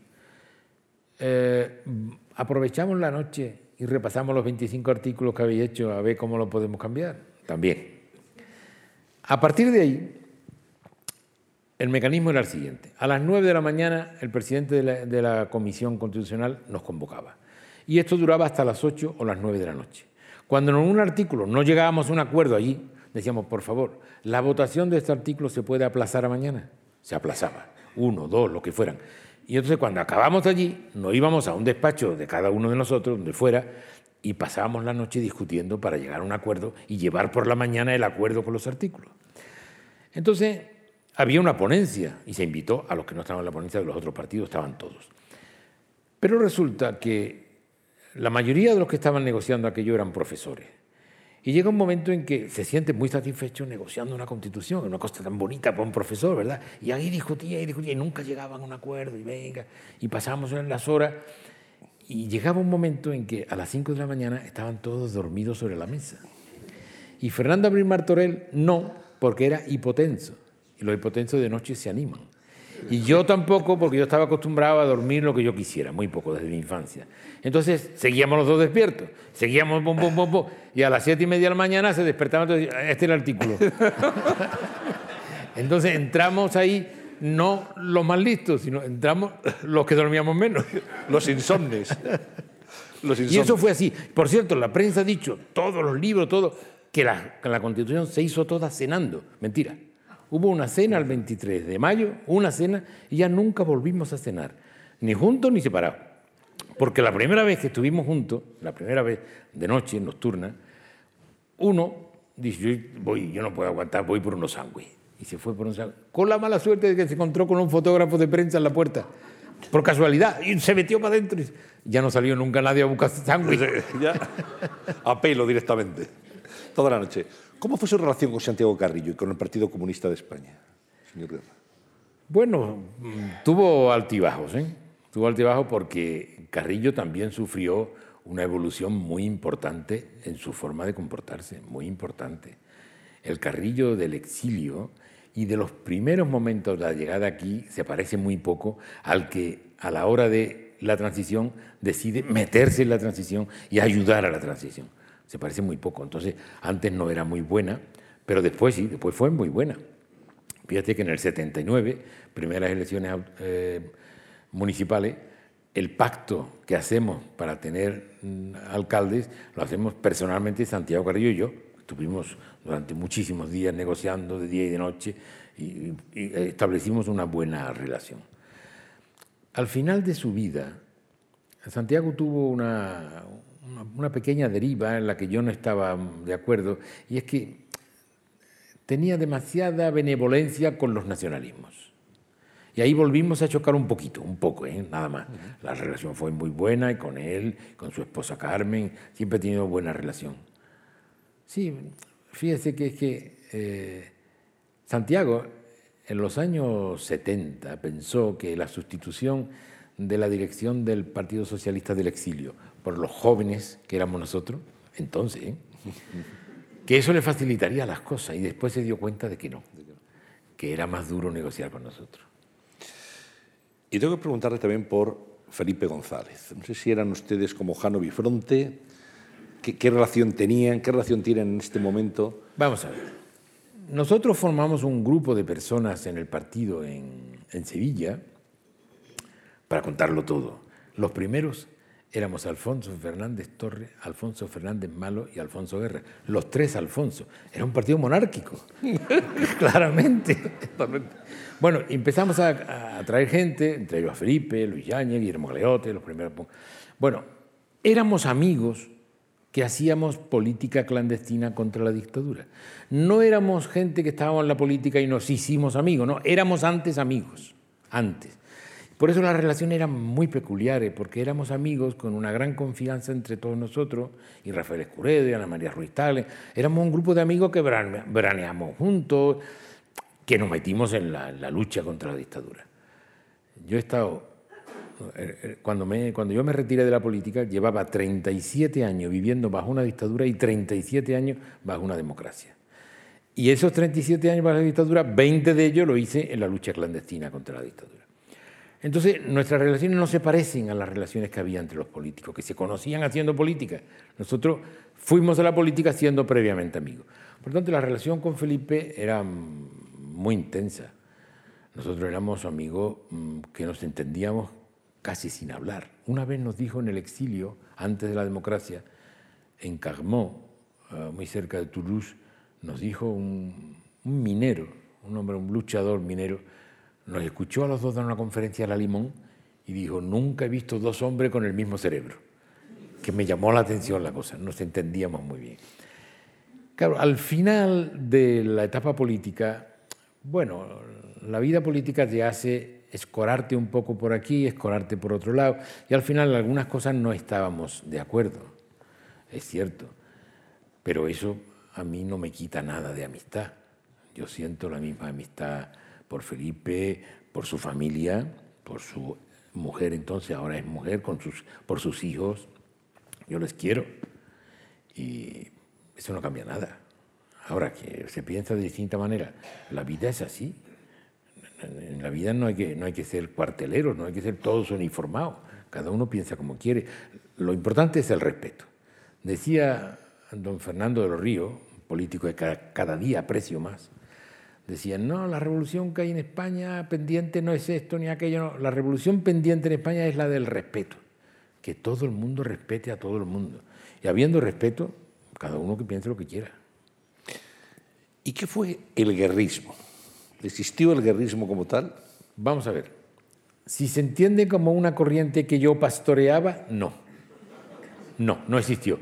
Ahora que hay gente que dicen, yo soy guerrista, aunque tú digas que no, yo soy guerrista. Hombre, ¿qué es lo que pasa? Que por las circunstancias de la vida hubo mucha gente en España que muy generosamente pensó que yo les defendía como no les defendían otros. Confiaban mucho en mi capacidad de defender a esas personas. Y hay mucha gente en España que piensa todavía así. Y yo siempre les digo, hombre, no es tanto, yo no puedo hacer tanto, yo soy mucho más modesto. No, no, ellos lo creen. Entonces ellos mm, se sentían guerristas. A mí me dijo una vez una anciana, de estas ancianas que ya no hay, porque ahora con 70, 80 años las mujeres están estupendas, como los hombres, están estupendas. Estas ancianas pequeñitas y un poco encorvadas con una toquilla negra en un pueblo de los palacios, me dijo, le voy a explicar a usted por qué a usted le odia tanto la derecha. Señora, dígame. Dice, porque usted ha tenido oportunidad de cambiar de clase y no lo ha hecho. Entonces eso la gente lo tiene muy, a lo mejor no lo tiene interiorizado mentalmente, pero lo tiene interiorizado sentimentalmente. Este es un tipo que viene de abajo, de abajo, y no se ha olvidado de dónde viene. Es de lo nuestro. El tercer tomo de sus memorias, eh, una página difícil de arrancar, Memorias de un socialista sin fisuras. Sí, pero ese título no lo puse yo, ese lo puse la editorial. El primero sí, el primero es mío, pero el subtítulo es cosa ¿Y, de... lo asume? ¿Eh? ¿Asume ese subtítulo? Si se entiende que no me dejo amilanar por ideas contrarias a mi pensamiento, sí. Siempre he dicho que nunca he tenido ningún miedo de conversar con el adversario más adversario. ¿Por qué? Porque tengo convicciones firmes. Y cada vez que a alguien le da miedo negociar con alguien, digo, este no tiene convicciones firmes. No se atreve a defender, lo va a convencer de lo contrario, el otro. Yo tengo convicciones firmes, yo creo en, creo en muchas cosas. A mí no me gusta eso que dice, ¿usted es creyente o no es creyente? Pues depende en qué. Yo creo en muchas cosas. Unos creen en un Dios, otros creen en el ser humano, otros creen en la bondad. En fin, usted sabe que yo, mi vida ha estado siempre organizada por tres pasiones. Pasión por el amor, por amar, por ser amado. Pasión por el conocimiento, por estudiar, por conocer. Y una compasión irrefrenable, irrefrenable por el sufrimiento de los demás, el sufrimiento de la humanidad. Y así me ha guiado mi vida y yo estoy muy satisfecho de mi vida, estoy muy contento. Hablaba con convicción con todo el mundo. En los años 80 se monta un follón importante conocido como la guerra de los catecismos. Y el presidente del gobierno dice, Alfonso, arréglalo. Y los obispos van a Moncloa a despachar con Alfonso Guerra. Sí. Y yo he visto y he escuchado a algunos obispos que decían, hombre, no tenemos nada que ver con Alfonso Guerra, pero daba gusto negociar con él Sí. porque lo que decía lo cumplía. Sí, eso lo dicen todos. Yo no necesito firmar. Yo digo esto lo hago, le doy la mano y está hecho. Esto lo dicen todos, los partidos, los obispos lo dicen todos. Y los obispos rezan todo por mí cada día, cada día. Fíjese usted. No, les voy a contar una cosa porque todas estas cosas, España es muy peculiar, pero explica las cosas. Mire, una vez yo recibí una llamada de un obispo. En mi vida me había llamado, no, no estábamos en el gobierno todavía. ¿eh? Me llama, que te llama el obispo tal. ¿Qué dices? Yo, ¿qué he hecho yo de malo? Me van a excomulgar. Y me dice este señor, oiga, que es que queremos tener una entrevista con usted para tener relaciones con el Partido Socialista Obrero Español. Y le digo, hombre, pues si ya hay, ya hay dos nombrados para eso, ya se reúnen ustedes con Gregorio Pérez Barba y con Reyes Mate. Y me dice el obispo, sí, pero esos son los nuestros, nosotros queremos con el enemigo. Continúo para hacer comprender mi relación con los obispos. Había una comisión que era Iglesia-Estado Sí. y me nombran presidente de la comisión Iglesia-Estado. Entonces Tarancón, que era un guasón, dice, ah, ¿han nombrado a Alfonso Guerra? Eso es como si se me estropea un grifo y me mandan un carpintero. y llevaba razón, el tío llevaba razón. Entonces yo fui de presidente, tenía allí los obispos allí puestos enfrente y aquí un, algunos, un par de ministros, Educación y Justicia, el presidente, el secretario de la conferencia, yo otros dos. Y yo le dije el primer día, mire, vamos a ver, yo sé que a, la iglesia le gusta el dinero, cosa que ya, quieto ahí, aquí nada de rollo, aquí vamos a la esencia. Yo tengo dinero para las necesidades, no tengo dinero para el boato. ¿Está claro? Usted me dice que hay unas monjas en un convento que no tienen seguridad social, mañana se lo firmo. Ahora, ¿usted qué quiere? ¿En el hospital poner un altarcito? Se lo paga usted. Y ahí no entendimos. O sea, es como pasó con los militares. Cuando se dice claro, la cosa funciona. Entonces eh, tuve algunas broncas, claro, tuve algunas broncas, algunas un poco desmedidas. Hubo un obispo que se metió debajo de la mesa pensando que iba a haber males mayores, pero nos llevamos bien. Y hoy todos los obispos hablan bien de aquellas negociaciones. Vamos, me dicen todo rezo por usted todos los días. Entonces le dije una broma una vez, había una serie de obispos y me dicen, bueno, nosotros como rezamos Usted se salva, ¿eh? Usted se salva. Digo, ¿cómo que me salvo? Es que ya tengo tanta indulgencia plenaria que ya puedo matar a un obispo y no me condeno. Y no entendían nada. Hay una especie de idea de lo que es el poder de sus secretos, de los arcanos, que usted identifica en su libro de memorias cuando, cuando habla de la, llegada A, la caja fuerte, la llegada al despacho. Claro. Llega Alfonso Guerra, vicepresidente del gobierno, único vicepresidente, y llega allí y hay una caja fuerte. Uno piensa, aquí están los secretos de Estado. Cuéntenos eso porque es muy gráfico. Yo llego el primer día y me digo, ¿el archivo dónde está?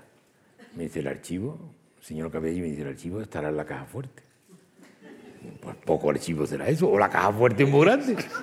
Vamos a la caja fuerte, vamos todos detrás de él, nos lleva con una llavecita y una caja fuerte pequeñita así abre la caja fuerte, todo el mundo expectante a ver qué hay aquí dentro. Y saca el manual de instrucciones. No había más que el manual de instrucciones de la caja. No había un papel. ¿Y dónde están los secretos de Estado? Se lo habrán llevado a su casa. Entonces, cuando yo me fui del despacho, había toda una habitación, todo un gran salón lleno de archivos, claro, de todo lo que llega. Allí no había nada. O lo rompían o se lo llevaron a casa, no sé. Curioso, ¿eh? Curioso, no no había infraestructura. Es verdad, no había nada, no había un ordenador, ¿eh? No había un solo ordenador.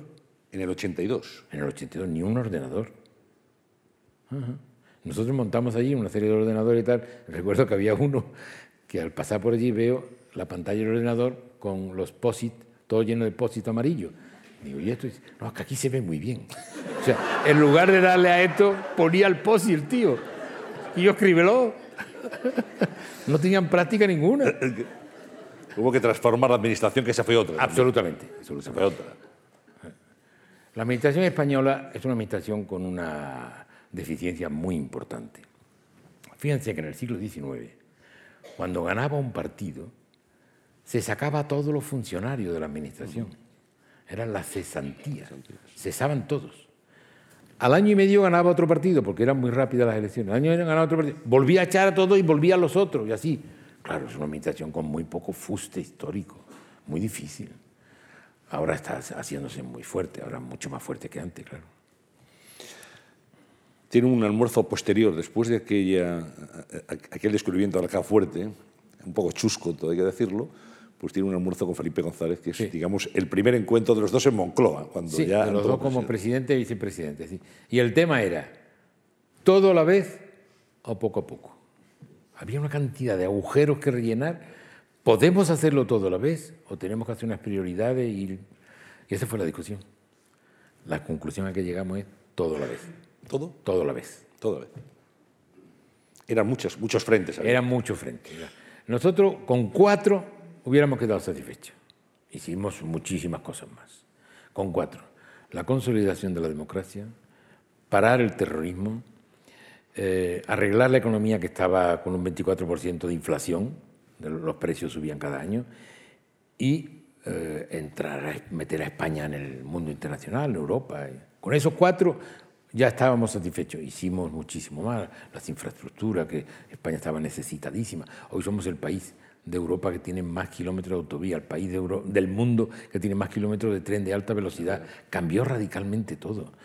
Ya recordará aquella frase que yo dije, que no le iba a conocer ni la madre. Pues, ni la madre pues que la parió. Pues es verdad. Se ha cumplido. Se cumplió, ahora estamos retrocediendo. Fíjese, vamos tan deprisa, tan deprisa. Afortunadamente las nuevas generaciones ya no se acuerdan de la banda terrorista ETA, una banda que asesinó y mucho con el Partido Socialista, un partido de izquierda en el poder. Digo, eh, porque, eh, eh. porque hay que situar... Y, sí, no, creíamos, creíamos que al llegar la democracia se acababa aumentaron, los, aumentaron los asesinatos. hicieron sufrir mucho además aquel, aquellos gobiernos y hubo momentos durísimos. Bueno, afortunadamente dentro de unos días vamos, a, vamos a conocer la disolución de la banda terrorista ETA. Ha vencido la democracia, pero aquello, señor Graf, fue muy duro. fue muy duro. Y hoy cuando oigo a algunos decir las cosas que dicen, me entra una rabia tremenda. Porque entonces estábamos solos los entierros de los guardias civiles que mataban. Estaba Chiqui Venegas, el, ministro, el secretario de Estado y yo, y no había más. Y, ahora todos se ponen flores, lo que ellos han hecho, no, han no hicieron nada. Y ahora los obispos, los de, los de allí, los del País Vasco, pidiendo perdón por la complicidad.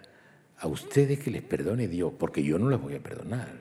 Cuando pedíamos una iglesia para un funeral, decían que no, no, no. Pero hombre, ¿qué es esto? Ahora, eso lo tienen muy fácil. Cometen las fechorías más grandes del mundo. Y luego dice, cuando llega la hora, dice, no, pedimos perdón.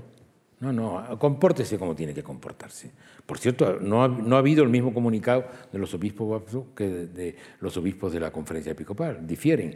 Y los obispos vascos, fíjense si, si hay malevolencia, porque es que no se puede uno callar, ¿eh? fíjense si hay malevolencia, que hacen el comunicado los obispos vascos de las tres mm, diócesis. diócesis incluyen el País Vasco, Navarra y lo que llaman el País Vasco francés, es decir, el mapa de ETA, abonando el mapa de ETA. A mí no se me ha pasado eso. Pero bueno, ¿esto qué? ¿Siguen la misma? Esos obispos que dicen que piden perdón, ya tiene otro motivo para pedir perdón. Que han hecho el mapa de buscar la ría, que le llaman los, terroristas. Hombre, hay que tener dignidad en la vida y hay gente que, aunque se le den oportunidades, no lo demuestra. Vamos a escuchar una pregunta una pregunta muy inteligente y muy interesante que le ha dejado Emilio Lledó. Emilio Lledó, ah, uno de los poquísimos grandes sabios que quedan en España. Sin duda. Un sabio auténtico. Un sabio joven, además. ¿eh? Muy joven. Muy joven. Con 90 años, pero muy joven. Que no ha perdido para nada. Y además que es. Y una lucidez tremenda. Un hombre progresista, un hombre democrático, un hombre excelente. Pues ya verá, no, puede ver aquí, ya verá qué pregunta porque es, es muy interesante lo que le va a plantear. Buenas tardes, Alfonso.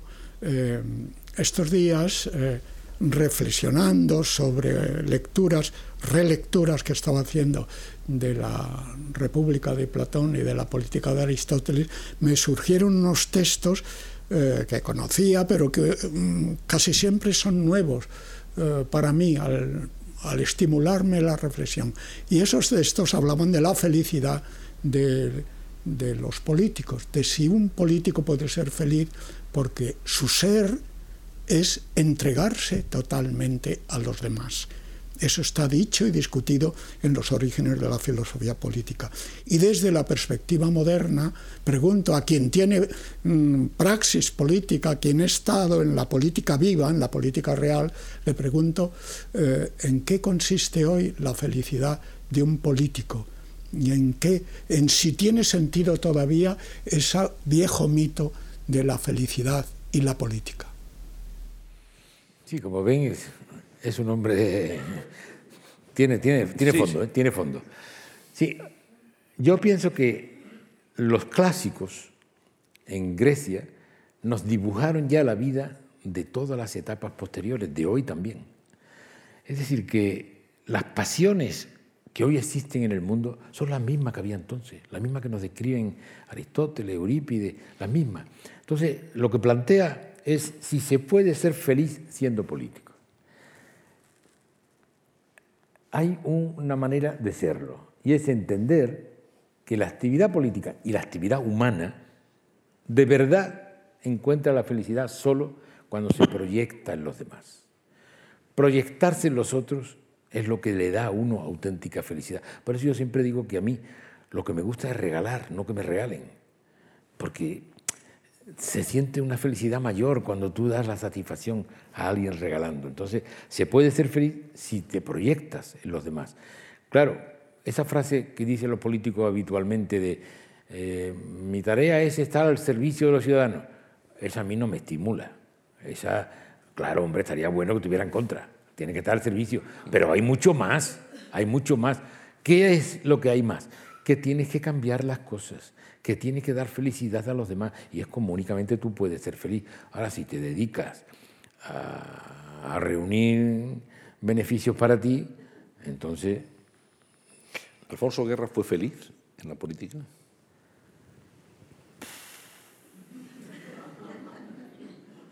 La política tiene muchas gratificaciones, pero también tiene mucha ingratitud, bastante ingratitud. El político que haga las cosas para que se lo agradezcan, ese está muerto, porque no te lo van a agradecer y no tienen por qué, porque lo que un político hace con las armas que le da el Estado en beneficio de los demás, en cuanto lo hace, ya pertenece a los demás. Ya no le diga a nadie, oye, esto lo he hecho yo. No, no, esto lo han hecho ellos, es de ellos. Entonces a veces es un poco ingrato porque uno pelea por cosas en contra de muchos, de muchos, de muchos, y cuando llega a hacerse, son los otros los que se ponen la medalla y, te dan un poco de codazo para que te quites. ¿Fue ingrata su salida del gobierno, señor Guerra? ¿Su misión como vicepresidente? No, no, no, fue liberadora. Liberadora. Sí. A mí no me gusta la rutina. Yo estaba un poco cansado. Ya fíjense que cuando entro en aquel despacho, que había unos soldaditos, allí los cuadros eran de soldaditos. Yo, vi hasta aquí cuatro años mirando soldaditos. Entonces fui al Museo de Arte Contemporáneo y me traje un Hernández Pilluán, hermoso y tal. Bueno, pero claro, al cabo de un tiempo, todos los días, tantas horas en el mismo despacho, yo me aburría. Yo cambié varias veces la decoración del despacho para intentar ayornarme. Entonces, ocho años y pico de vicepresidente es mucho tiempo, ¿eh? en una época muy complicada de terrorismo. Las llamadas nocturnas del terrorismo eran masazos muy duros. En una época en la que hubo que hacer la, la reconversión industrial, de cerrar empresas para que pudieran ser después abiertas de una manera convincente, que pudieran valer. Fue muy duro fue muy duro, pero también tiene muchas gratificaciones porque tú sabes que estás manejando recursos que no son tuyos, que son de la gente y que no han sido bien manejados y tú tienes la ocasión de manejarlo bien y de favorecer, eso se lo decía yo siempre a los que trabajaban conmigo, mira, si tenéis duda en algo, a favor del más débil. Si hay duda, si no sé por dónde tiro, a favor del más débil, no te equivocas nunca. Porque todo, todo el mundo tiene derecho a todo.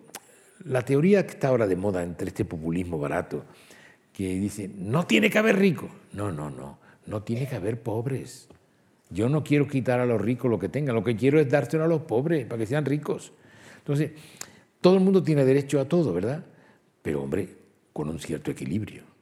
Es que las desigualdades tan brutales que se dan en el mundo y en, España, en todas partes, ya esa hay que combatirla. Yo las he combatido y eso pues me ha ganado muchas enemistades. Pero bueno, a mí no me gustan las medallas, pero las medallas de algunos enemigos me gustan. Que me consideren enemigos, esas sí me gustan. Tenemos un álbum de fotos que vamos a recordar aquí con, Alfonso Guerra. Son algunos personajes, sin duda, muy relevantes en la esfera política internacional que tuvieron acceso y relación con, con nuestro invitado. Vamos a verlas. Ahí está ahí dando una conferencia en ah. relación de la exposición antológica de, Fernando Zobel en, Albacete. pertenece a la Fundación Juan March. Sí, sí, es que era de la Fundación la, exposición. La exposición, sí. Fernando Zobel era un filipino muy culto, un gran pintor, que se compró un piso en Sevilla, encima de Carmen Lafón, que es una gran pintora también. Entonces yo tuve mucho contacto con él por eso. Allí nos reuníamos en casa de Carmen y era una personalidad extraordinaria, muy generoso. Murió, se enterró en Cuenca, yo estuve en el entierro, fue un entierro impresionante en Cuenca. las chicas jóvenes lloraban por las calles por la muerte de Sobel. de Sobel, de Fernando. Un, gran recuerdo, Fernando es un bonito recuerdo. Esta es la exposición. Es que yo, yo tengo un cuadrito de Sobel. ¿En casa? Sí, señor. Uno pequeñito, una acuarelita muy pequeñita que me regaló la madre de Sobel. Vamos con la siguiente fotografía. con Billy Brandt. Aquí hay tres. Aquí hay tres. Billy Brandt, Olof Palme y Bruno Kresky, el que está de espalda hablando con las palmas, Bruno Kresky. Tres gigantes de Europa. auténticos gigantes, extraordinarios, unas personas de una humanidad fantástica y de un cerebro y una progresión política y una progresividad en todo lo que hicieron fantásticos. Billy Brandt que ayudó mucho al Partido Socialista Obrero Español. Sí, la historia es un poco larga. Dicho así, se acaba muy pronto, pero es un poquito larga, porque en el partido, cuando el partido quiere recuperar la dirección para el interior, una parte del exterior pretende la legitimidad internacional llamándole Partido Socialista Obrero Español histórico. Entonces los partidos empiezan a dividirse, unos apoyan a uno, otros apoyan a otro, y el alemán tenía un, Dingle, un secretario de Relaciones Internacionales, que no estaba por nosotros. No estaba por nosotros. No fue tan fácil. Entonces, Billy Brandt, yo le conozco cuando la Revolución Portuguesa, en el 74, en el despacho de Mario Soares, en la Rúa San Pedro de Alcántara. Yo le conozco allí, estaba Felipe y yo. Y Billy Brandt, cuando le dicen, están aquí dirigentes, todavía dirigentes no legales, clandestinos, del Partido Socialista, Billy Brandt se echó a llorar, nos dio un abrazo y se puso a llorar. Yo dije, este es un hombre de corazón. Él tenía un colaborador que después fue ministro de Trabajo, que fue el que realmente hizo la labor para ayudarnos a nosotros. Este fue el que nos ayudó de verdad a nosotros. Muy Brandt también, claro. Pero la operación la hizo este hombre. Siguiente fotografía. Es con Palme. Palme para mí es seguramente, seguro, el político que más admiración me ha suscitado de todos los que he conocido en mi vida. Yo le visité cuando era él primer ministro en Suecia y era extraordinario porque era el primer ministro, estaba en camisa, con una camisa recogida, un poco rosada, un unos zapatos de deporte que entonces no llevaba nadie en España, y el zapato de deporte y un pantalón vaquero, y nos sentamos allí en, un, en, una, en la puerta, en, una especie de bordillo de la puerta y tal, con una clarividencia y un sentido humano de la política. Yo creo que no hay otro mejor. Por cierto, detrás hay una fotografía muy importante, para mí muy importante, Rosa de Luxemburgo. Ella fue la que a mí me hizo ver que no hay contradicción entre reforma y revolución sus escritos, a través de Helio Basso. Hombre, aquí está Norberto Bobbio. Norberto Bobbio. Norberto Bobbio a mí me dio la justificación de mi acción política.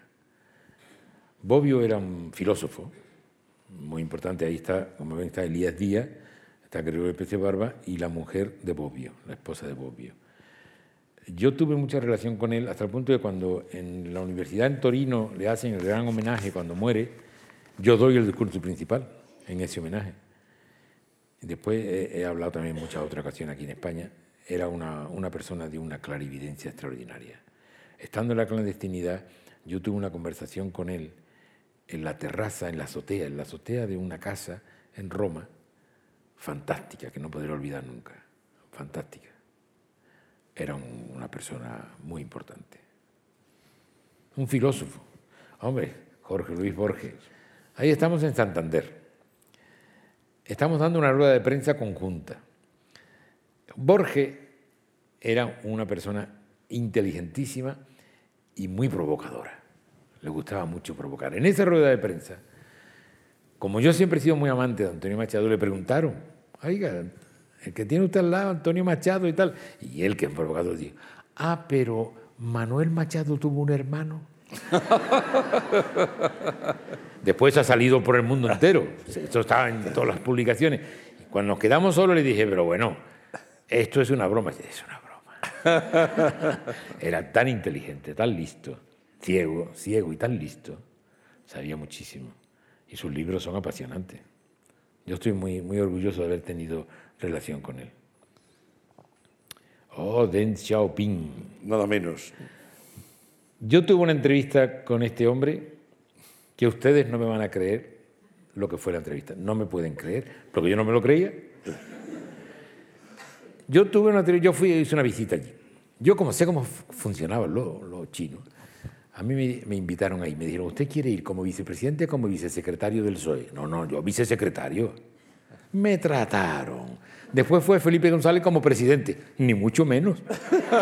Ellos el partido, el partido. Yo me lo vi venir y digo, yo voy de partido, nada de, nada de gobierno. Eso para ellos el partido. El partido. Bueno, entonces me dice, bueno, va usted a saludar 10 minutos, 10 minutos con Deng Xiaoping. Deng Xiaoping tenía 84 años entonces. Era el que mandaba absolutamente en China, absolutamente. El hombre llega, saludamos, nos sentamos en una silla, allí se sientan así al lado, no se ponen enfrente. Y entonces empieza a hablar, me cuenta que habían mandado unos oso panda a Madrid, tal y cual, una. Y de pronto el tío se para y dice, usted sabe que estamos a pocos meses del Congreso del Partido Comunista Chino y tenemos que establecer la estrategia que China va a seguir para el futuro. Ahí estaba todo el gobierno. El gobierno, bueno, poniéndose en pie así, le voy a contar a usted la estrategia. Estaba toda China deseando que se lo contaran. Y me contó con todo detalle toda la estrategia de todo lo que iban a hacer. Y los ministros, todos los ministros. Al día siguiente, en el periódico hay una fotografía de Deng Xiaoping conmigo en la portada y tiraron del periódico 120 millones de ejemplares y pusieron a leer y a explicar la entrevista a personas, a 600 millones de personas. Por eso cuando aquí algunas veces me piden una entrevista para un periódico, me dicen, oye, no digas que no, que es un periódico que tira 100.000 ejemplares. 100.000 ejemplares. Si yo salí en portada de 120 millones, yo ya he cubierto, he cubierto todo. Y esa fue la entrevista. Me contó todo lo que iban a hacer. Yo lo tengo, la minuta tengo todo, todo, cómo se ha ido cumpliendo todo lo que iban a hacer. Deng Xiaoping. Fue una entrevista asombrosa. Le dio una exclusiva en realidad. Bueno, editaron la entrevista en forma de libro en todas las lenguas. A mí me la mandaron en chino y en español, dedicada por Deng Xiaoping. Y había las librerías, todo era el libro de la entrevista de, de Deng Xiaoping con, con, un tal Alfonso Guerra. Y después fue por allí un amigo a visitar la, la, los, los, guerreros de, de Xi'an y resulta que había un, una foto mía de, de cuatro metros. ¿Y esto? Sí, bueno, sí. Si va a China, seguro que es mi No, famoso. a mí, me, a mí me, todas las delegaciones vienen. Hombre, esta es una entrevista curiosa. Esta, esta entrevista tiene mucha, mucha tela. En el año 96, yo no estaba en el gobierno, me llaman de la embajada cubana y me dicen, está aquí un ex candidato presidencial llamado Gary Hart que quiere verle. Bueno, querrá comentar, me visita, el 30 de noviembre yo lo recibo. Dice, venimos para ver si usted acepta ser mediador entre la administración Castro y la administración Clinton. Digo, yo no soy la persona más adecuada. Acabo de venir de Santo Domingo, donde he dado un discurso en contra del embargo, en contra de la ley Barton, muy, muy, muy inclinada en contra de la política americana. Por eso precisamente, porque usted tiene el respeto de los otros y nosotros confiamos en lo que puede hacer.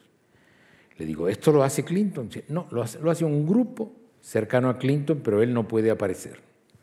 Bueno, necesitamos la mediación. Yo lo primero que hago es pedir en el partido, pedir en el gobierno, estaba todavía en el gobierno, pedir autorización para hacer esto. ¿no? Me voy a Cuba, veo a Fidel, le cuento todo esto y efectivamente empezamos a colaborar. Y resolvieron, por ejemplo, el terrorismo que hubo en Cuba, que hubo una etapa de terrorismo, eso lo arreglamos por completo. Cuando se iba avanzando, yo ya dije, oye, yo ya no puedo ser más mediador. Le dije a Gary Hart, tiene que ir usted, tiene que ir usted. Y es que yo no puedo ir, yo soy americano, yo no puedo, yo ya no vuelvo a, y yo además soy una persona con mucha influencia y tal, yo no puedo ir. Y entonces yo le arreglé una operación a Gary Hart para que fuera a México y le arreglé con los cubanos un pasaporte desde México a, a, La Habana. a, La Habana.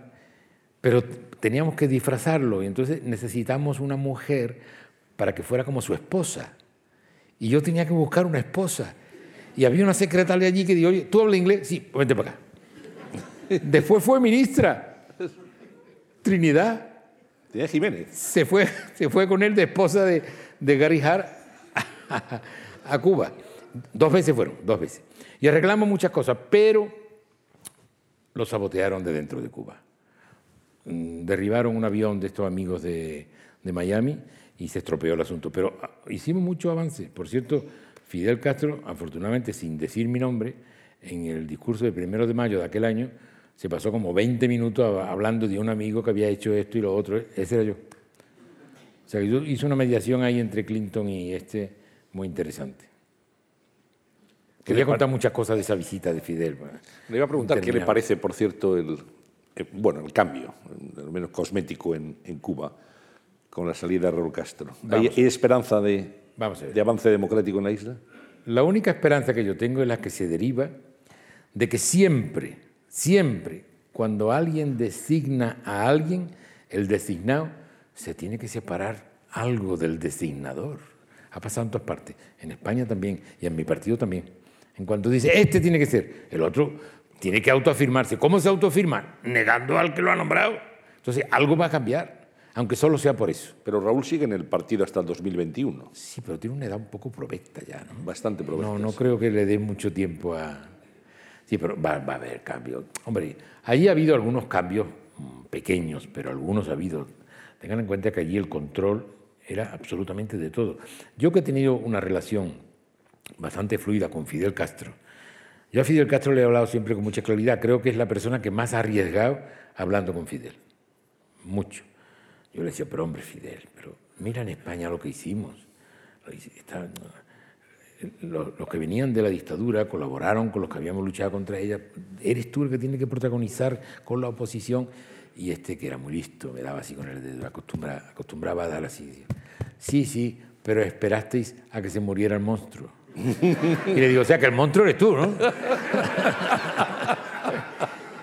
y no admitía nada. No admitía nada. Decía, mira, mira, los paladares, ¿sabes? Los paladares son los restaurantes que hay allí. Los paladares tenían una limitación de 12 sillas, solo 12 sillas, para que nadie se enriquezca.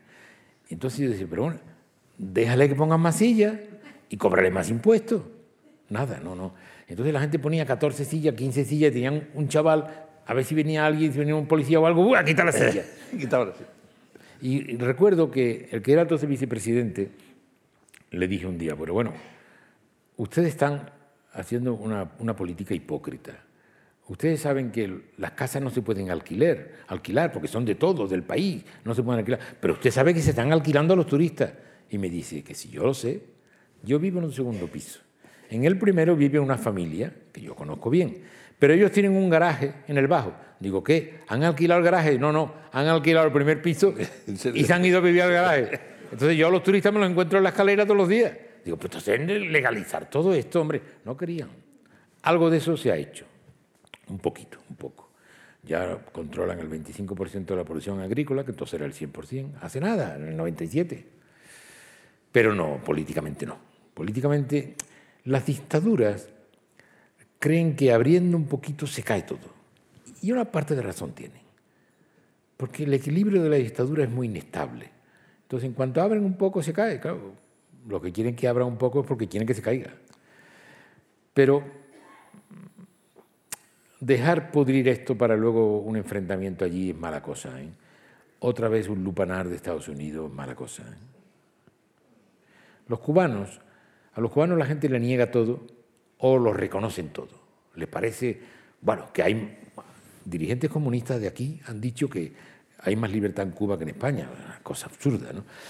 Y otros que le niegan todo.